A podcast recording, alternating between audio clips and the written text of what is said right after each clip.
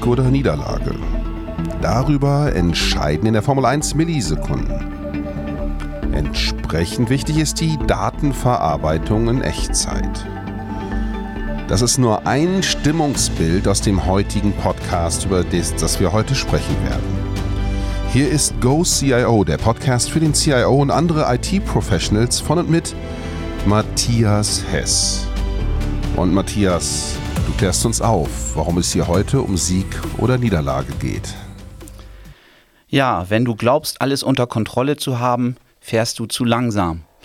Das hat der Rennfahrer Mario Andretti so in den 70er, 80er Jahren mal gesagt, in, äh, also ein Formel-1-Rennfahrer.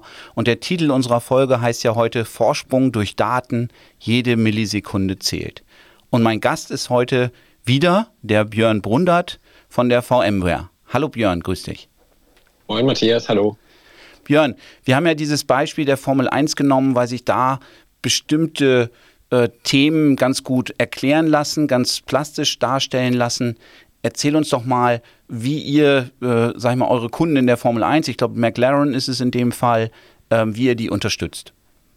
Ja, sehr gerne. Also ähm, wir sind äh, eine Partnerschaft mit McLaren eingegangen und äh, natürlich ist ähm, McLaren Racing, ne, da gehört unter anderem Formel 1 dazu. Da geht es natürlich darum, äh, die Autos optimal auszustatten, damit die auf der Rennstrecke die beste Performance bringen. Und da gehört natürlich IT überall dazu. Ne? Die bauen 22 Mal im Jahr äh, am, am Rand der Rennstrecke ihr, ihr Rechenzentrum auf. Ne? Und dann ist im Endeffekt das Team, was da vor Ort ist, dafür zuständig, die Rennfahrer so erfolgreich wie möglich, äh, die müssen natürlich noch lenken, durch dieses Rennen zu bringen. Und da gehören Daten, da gehören schnelle Datenverarbeitung äh, natürlich dazu, um zu entscheiden, okay, gehen wir jetzt auf eine, ähm, wechseln wir die Reifen, ne, beziehungsweise haben wir irgendwo was am Auto, was wir verbessern müssen ähm, und dann kurz in die Boxengasse fahren. Mhm. Und die ähm, ja, da ist eine Unmenge an Daten, die da tatsächlich zustande kommen. Ja. Wie kann man sich das vorstellen? Die bauen da ein Datacenter auf? Ist das ein Koffer oder ist das ein Container?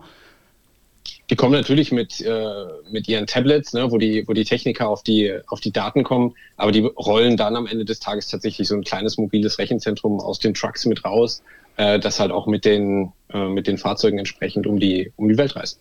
Mhm. Und da spielt ja Edge Computing auch eine große Rolle, beziehungsweise ist ein Schlüsselerfolgskriterium, würde ich mal sagen, in dem, in dem Umfeld. Äh, wie kann man das verstehen? Naja, also wie gesagt, es werden erstmal eine ganze Menge Daten produziert. Ne? Also das sind ähm, ungefähr 300 Sensoren an so einem Auto und die produzieren ähm, in, also beide, beide Autos, die, die im Rennen haben, produzieren so an die 6,5 Milliarden äh, Datenpunkten pro Rennen. Das ist so das, was ich da in Erinnerung habe. Und ähm, die müssen lokal verarbeitet werden. Da muss quasi, es werden Simulationen während der Rennzeit schon gemacht, zu gucken, okay, es hat sich was ergeben, es hat sich was verändert, was hat das für einen Einfluss auf unsere Strategie jetzt speziell für dieses Rennen.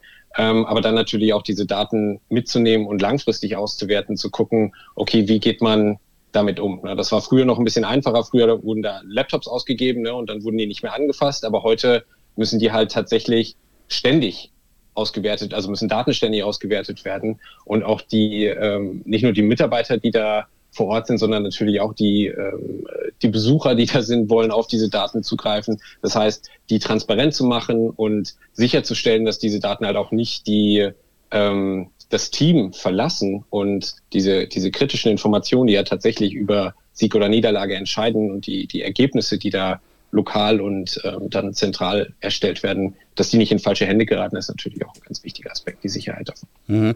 Diese Milliarden äh, Daten, wie viel Terabyte ist das so im Schnitt? Das äh, so anderthalb Terabyte, äh, die, da, die da pro Auto generiert werden.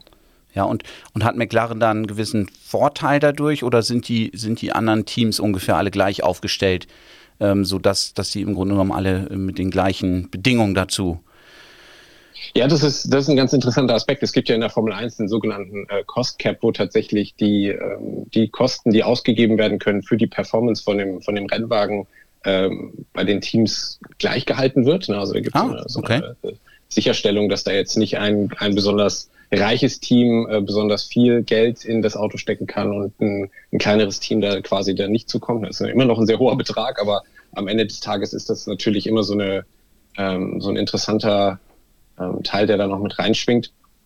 Ähm, aber ja, klar, also ne, die Teams unterscheiden sich da äh, sicherlich in der Implementierung, aber alle arbeiten daran, Sensorendaten auszuwerten und zu schauen, wie kann man dadurch den, den Wagen verbessern, ne, beziehungsweise die, auch die Fahrer im Wagen selbst kriegen natürlich die Daten mit, ähm, wo sie dann darauf achten können und wo sie im, im Qualifying oder im Rennen natürlich bessere Ergebnisse erzielen können. Mhm. Aber lass uns nochmal auf dieses Thema Edge Computing, Latenzzeiten, das hat ja ganz viel damit zu tun. Ähm, wie, ist denn, wie ist denn da die Struktur?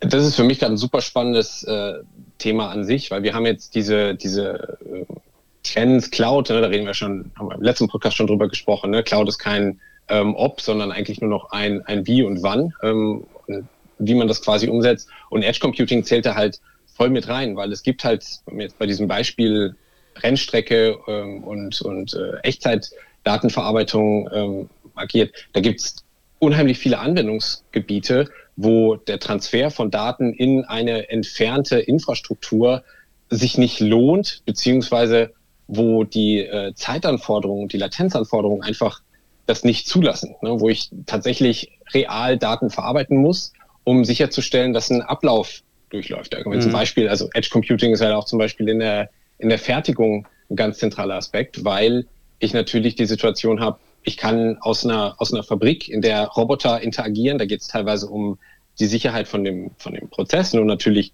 kostet das, wenn so ein Roboter nicht funktioniert oder da irgendwelche Ausfälle sind. Aber natürlich hängen da auch Leben dran, wenn da ein äh, Mitarbeiter ist, der in der Fabrik arbeitet und so ein Roboter sicherheitsabgeschaltet werden müsste. Wenn das aber erst irgendwo extern entschieden werden muss, ähm, kann das schon zu spät sein. Ne? Also diese, diese Realtime-Verarbeitung ist was, was wir ganz häufig in ähm, allen möglichen Branchen tatsächlich sehen. Das ist im, im Manufacturing-Bereich natürlich einer, ähm, im Gesundheitswesen ist es ein anderer Bereich. Ne? Und Formel 1 ist so ein bisschen das Beispiel, was sich, glaube ich, jeder ganz gut plastisch vorstellen kann. Ähm, man hat natürlich zentrale Rechenzentrumsinfrastruktur, wo man langfristig Datenmodeling macht und, und äh, Modelle äh, ausrechnet, aber man braucht vor Ort halt auch die Kapazität, um entsprechend ähm, das Team zu versorgen. Ne? Was ist, wenn dir bei einem Wüstenrennen die Verbindung in dein zentrales Rechenzentrum in den USA zum Beispiel abreißt? Ähm, das wäre doof. Mhm. Und ähm, das war jetzt ja mal so ein plastisches Beispiel, um die Bedeutung von Daten und eben hier äh, in der Formel 1 nochmal noch mal darzustellen. Ihr habt da ja eine Studie gemacht. Ihr macht ja häufiger mal Studien, wo ihr, wo ihr Befragungen durchführt, die ja ganz interessante Ergebnisse ähm, hervorbringen.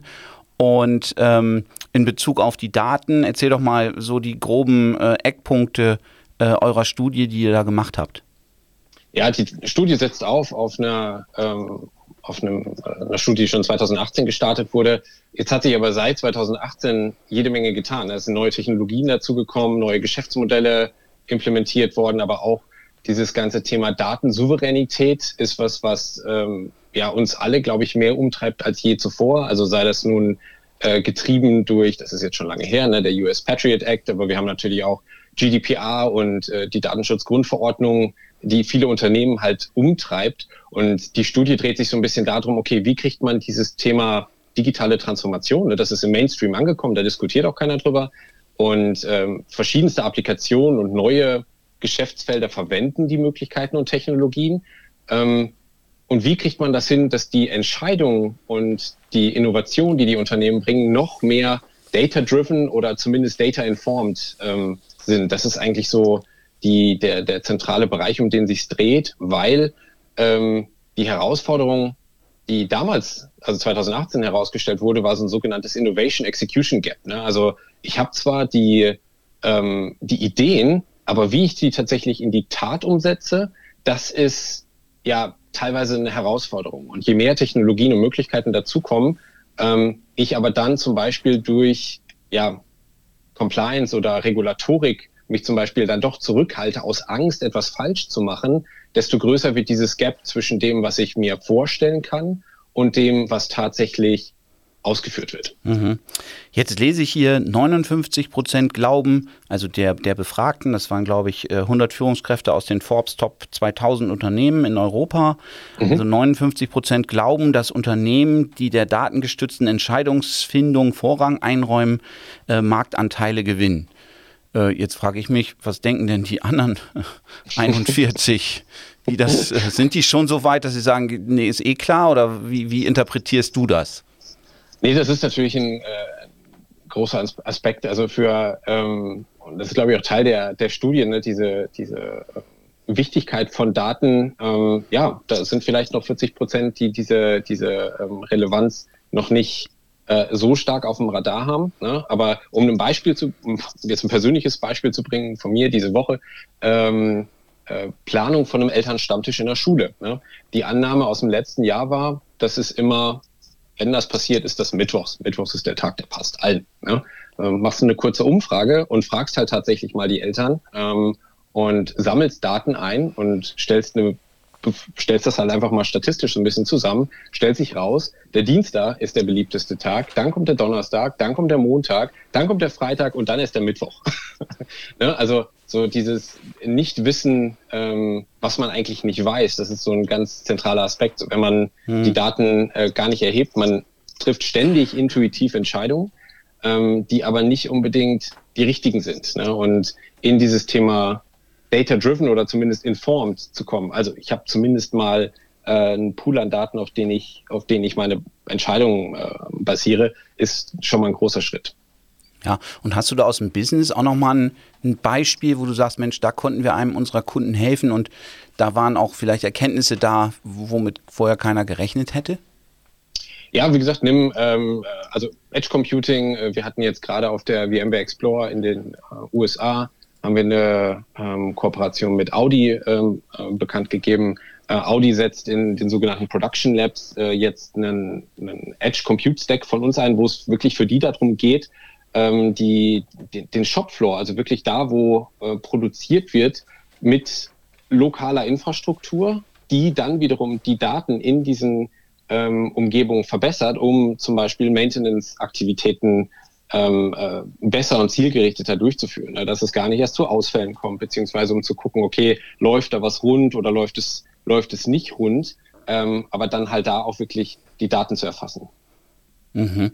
Und wenn ich jetzt mir diesen Podcast anhöre als CIO und denke, ma, da habe ich wohl noch ein bisschen Defizite, äh, wo, wo fängt man denn da an? Oder wo könnte man anfangen? Wo wäre ein möglicher Startpunkt, das Thema anzugehen?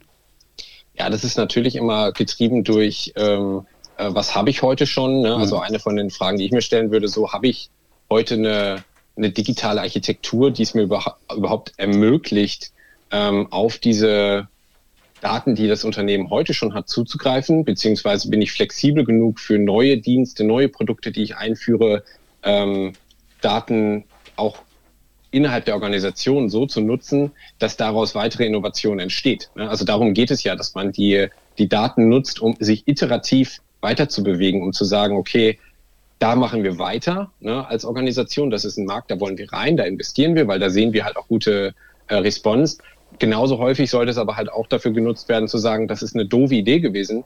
Ähm, wir lassen das lieber, beziehungsweise wir konzentrieren uns auf, auf was anderes. Ne? Und das ist, glaube ich, schon ein, ganz äh, zentraler Aspekt. So habe ich diese flexible digitale Architektur, äh, bin ich in der Lage, iterativ mich Innovationen zu nähern und, und auch zu rekalibrieren. Ähm, habe ich ein Portfolio an Innovationen und, und äh, manage die entsprechend, dass ich in eine Situation komme, halt auch mit, mit Risiken zum Beispiel umzugehen, beziehungsweise ähm, Risiken zu, zu, ähm, ja, zu minimieren.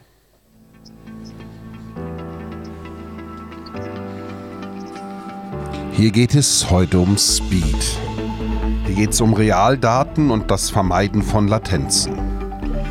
Wer auf Edge Computing setzt, egal ob in der Formel 1 als Showcase oder in der zum Beispiel Automotive, um in der Fertigung mit hoher Innovationskraft Realdaten zu verarbeiten, der setzt wahrscheinlich auch auf VMware. Und heute hier im Podcast, im Go CIO Podcast, haben wir Björn Brundert. Er ist Principal Technologist von VMware und sorgt dafür, dass Matthias Hess sein nächstes Thema erkunden kann.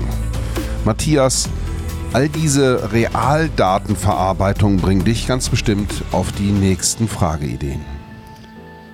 Ja, unser Titel heute Vorsprung durch Daten. Jede Millisekunde zählt und wir haben ja schon die, die Studie angesprochen, Björn. Was waren denn für dich so die, die Hauptpunkte oder vielleicht auch Überraschungen, die da rausgekommen sind aus dieser Studie? Also einer der Punkte ist definitiv, dass ähm, häufig Innovation noch durch ähm, ja, Bedenken auch noch ausgebremst wird. Ne? Also dass durch die ähm, komplexe regulatorische Situation, die halt teilweise existiert, ähm, die Unternehmen sich nicht vollumfänglich auf das stürzen, was vielleicht möglich ist. Ne? Also dass man ähm, da dann potenziell sogar zurückfällt. Ich glaube, das waren zwei Drittel, die gesagt haben, dass sie halt Sorge haben vor Gesetzesverstößen beziehungsweise rund um ähm, Data Compliance, weil natürlich hat man die Situation, wenn man in einem global agierenden Markt ist oder, oder halt Produkte anbietet, die global unterwegs sind, hat man natürlich eine Menge Regulatorik, auf die man sich ähm, konzentrieren muss. Was aber wiederum eine Möglichkeit ist, und das ist halt das Spannende dabei, dass diese, diese, ähm, dieses ganze Thema digitale Souveränität beziehungsweise ähm, äh, Data Sovereignty ähm, tatsächlich in den Fokus rückt, wo man schaut, okay, wie kann ich das mit den regulatorischen Anforderungen, die an die Unternehmen gestellt werden, ähm, und den Möglichkeiten halt tatsächlich umsetzen. Und da sehen wir halt einen großen Trend in diesem Bereich. Ähm, Sovereign Cloud, ne, also wirklich souveräne Cloud-Infrastruktur, die ähm, auf einen entsprechenden Markt oder ein Territorium zum Beispiel ähm, ausgelegt ist, um die Unternehmen wieder zu enablen, dass sie sich keine Sorgen machen müssen, beziehungsweise die digitale Grundlage dafür geschaffen wurde, dass sie diese Innovation weitertreiben können. Mhm.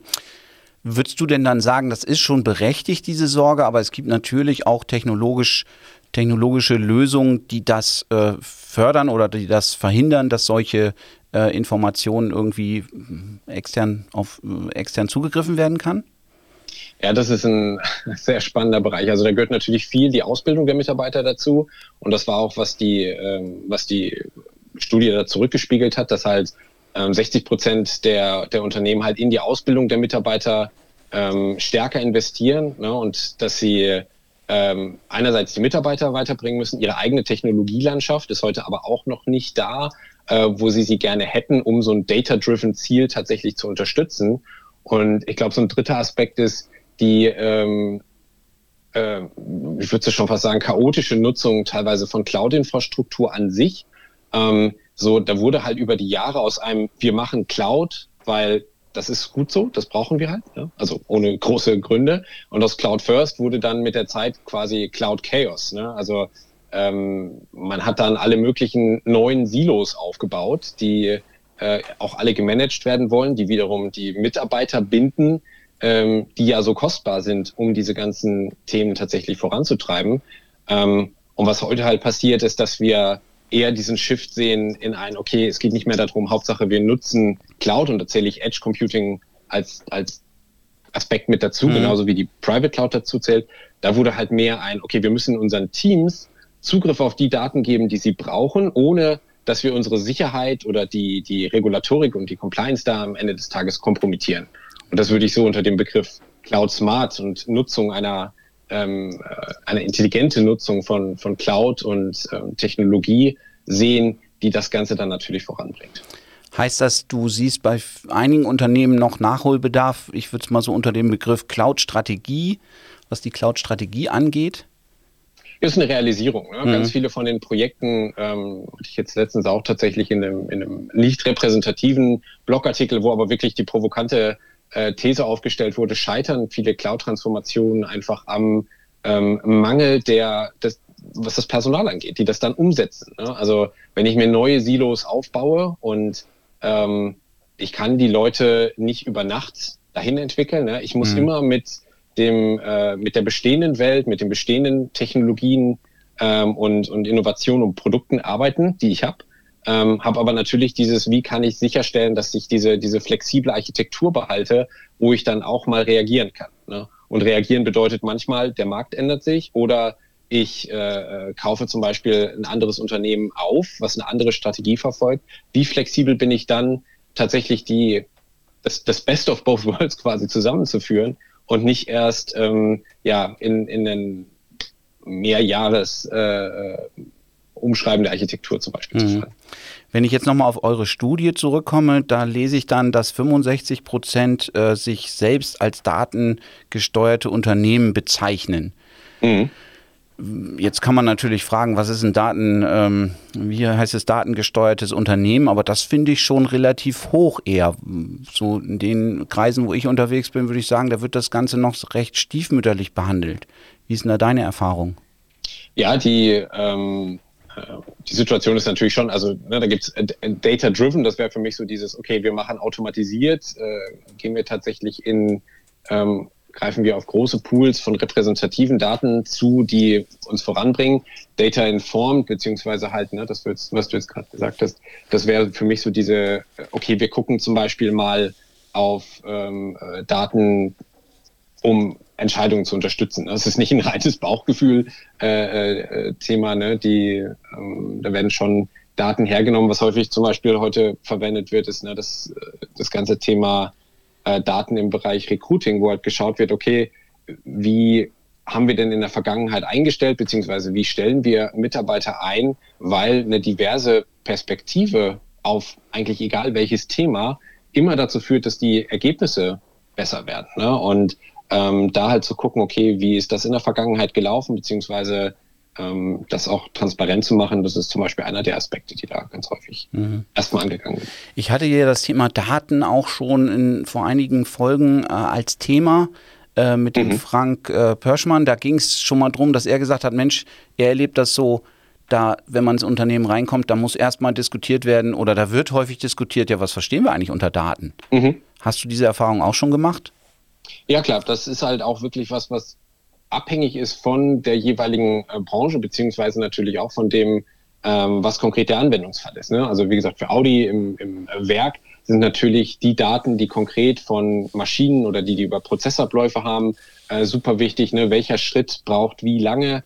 Ähm, da kommen dann Datenpools zusammen. Ne? Da wird dann teilweise ähm, heute gerade in dem, in dem Shopfloor wird mit äh, Augmented und Virtual Reality gearbeitet, wo ähm, Prozessabläufe optimiert werden, wo es wirklich um das Zeitmessen geht, beziehungsweise um die äh, Qualität, um die Outputs, die da sind. Die Daten müssen teilweise ähm, lokal maschinell verarbeitet werden, ne, durch künstliche Intelligenz und, und äh, Maschinenlernen, die dann nah an den äh, Systemen zum Beispiel sind, die wieder eigene Daten generieren, die dann auf höherer Ebene quasi äh, multiwerkübergreifend zum Beispiel zusammengefasst und in die Planungsstrategie eingehen. Aber das ist ein völlig anderer Datenpool als jetzt zum Beispiel die äh, Daten von Röntgenbildern, die in einem Krankenhaus existieren, die lokal ausgearbeitet und verarbeitet werden, ähm, um dem, äh, dem Radiologen zum Beispiel zu ermöglichen, eine schnellere Diagnose auszustellen. Ne? Die ist dann schon vorbereitet,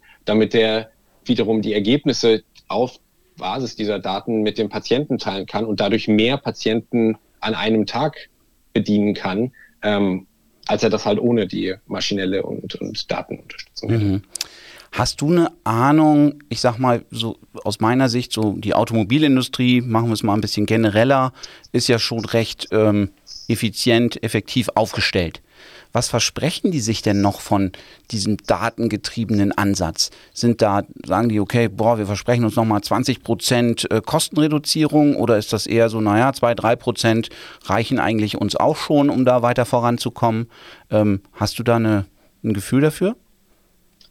Da kann ich jetzt für mein persönliches Gefühl äh, sprechen. Also was halt zentral in den Vordergrund rückt, ist natürlich auch dieses ganze Thema Kundennähe. Ne? Ich muss den Kunden besser verstehen. Ähm, ich muss verstehen, wie meine Produkte eingesetzt werden, damit ich halt auch teilweise wirklich iterative Innovationen vorantreiben kann. Das ist, muss nicht immer der Big Bang sein. Es muss nicht immer ähm, das, also der Nachfolger vom Auto, ne, was auch immer das dann für ein Gerät zum Beispiel ist, sondern wie nutzen die Leute tatsächlich ähm, äh, ein Auto oder einen anderen Dienst oder wie verhalten die sich in einem, in einem Laden, in einem Online-Store? Das sind ja alles so Daten, die ähm, wie über die Nutzer teilweise schon erheben, um dann wiederum zu gucken, wie kann ich näher an deren Bedürfnisse rankommen? Ne? Wie kann ich denen das Leben einfacher machen, beziehungsweise die an mich und mein Unternehmen näher ranführen und gegebenenfalls andere Produkte aufzeigen, die dann besser sind. Und ähm, ich glaube, das ist so der, der Aspekt, wie kann ich die, den, den Mehrwert für den Kunden langfristig erhöhen und meine Produktentwicklung entsprechend darauf ausrichten. Mhm. Das ist im Automobilbereich genau das gleiche, wie gesagt, wie in, in anderen Bereichen auch. Ähm, das letztens nur gehört, man kann jetzt, glaube ich, bei BMW die, äh, die Sitzheizung als Feature ähm, dazu buchen, ähm, wie so ein ja, wie so ein Netflix-Abo. Ne? Ähm, früher war das ein fest verbautes Teil, ähm, wo man einmal für bezahlt hat. Heute ist es dann halt eher ein, okay, ich hätte das aber jetzt gerne nur an 30 Tagen im Jahr zum Beispiel. Also das sind so ähm, ähm, Dinge, die da, glaube ich, mit reinspielen. Mhm.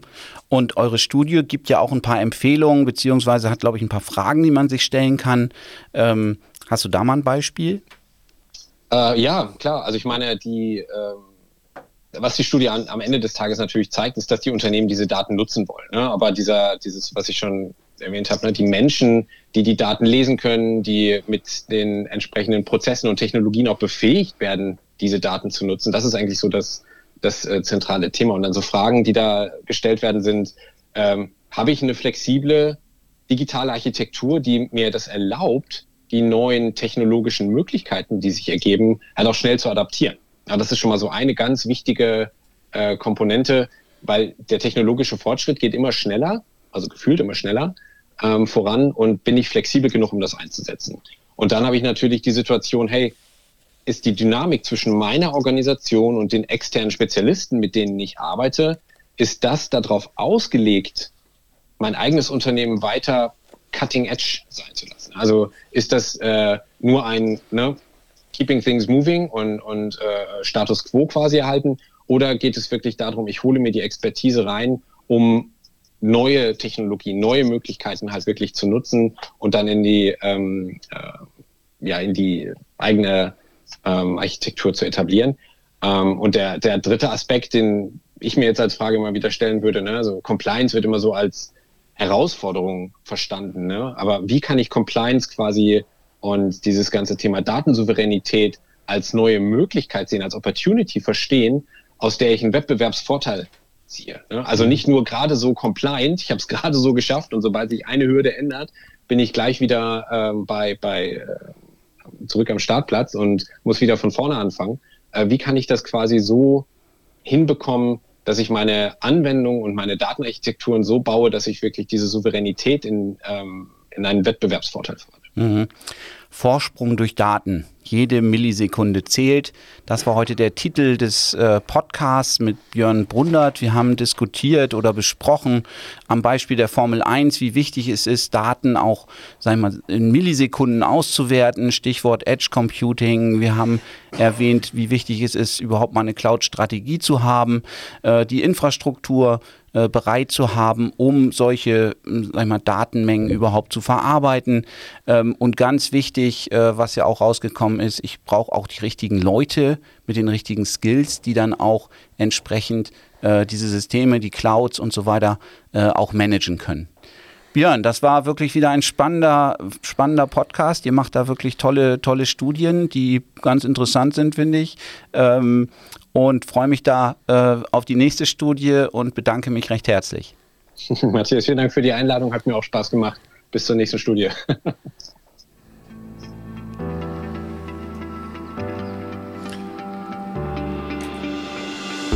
Ja, und auch wieder AR, VR spielten in Stichworten heute eine Rolle. Die Besonderheit beim Maschinenlernen und bei künstlicher Intelligenz im Zusammenhang mit diesem Datenverfügbarkeiten spielt wohl bei VMware eine große Rolle und gibt dem Kunden die Vorsprünge in der Prozessabwicklung, die sie suchen.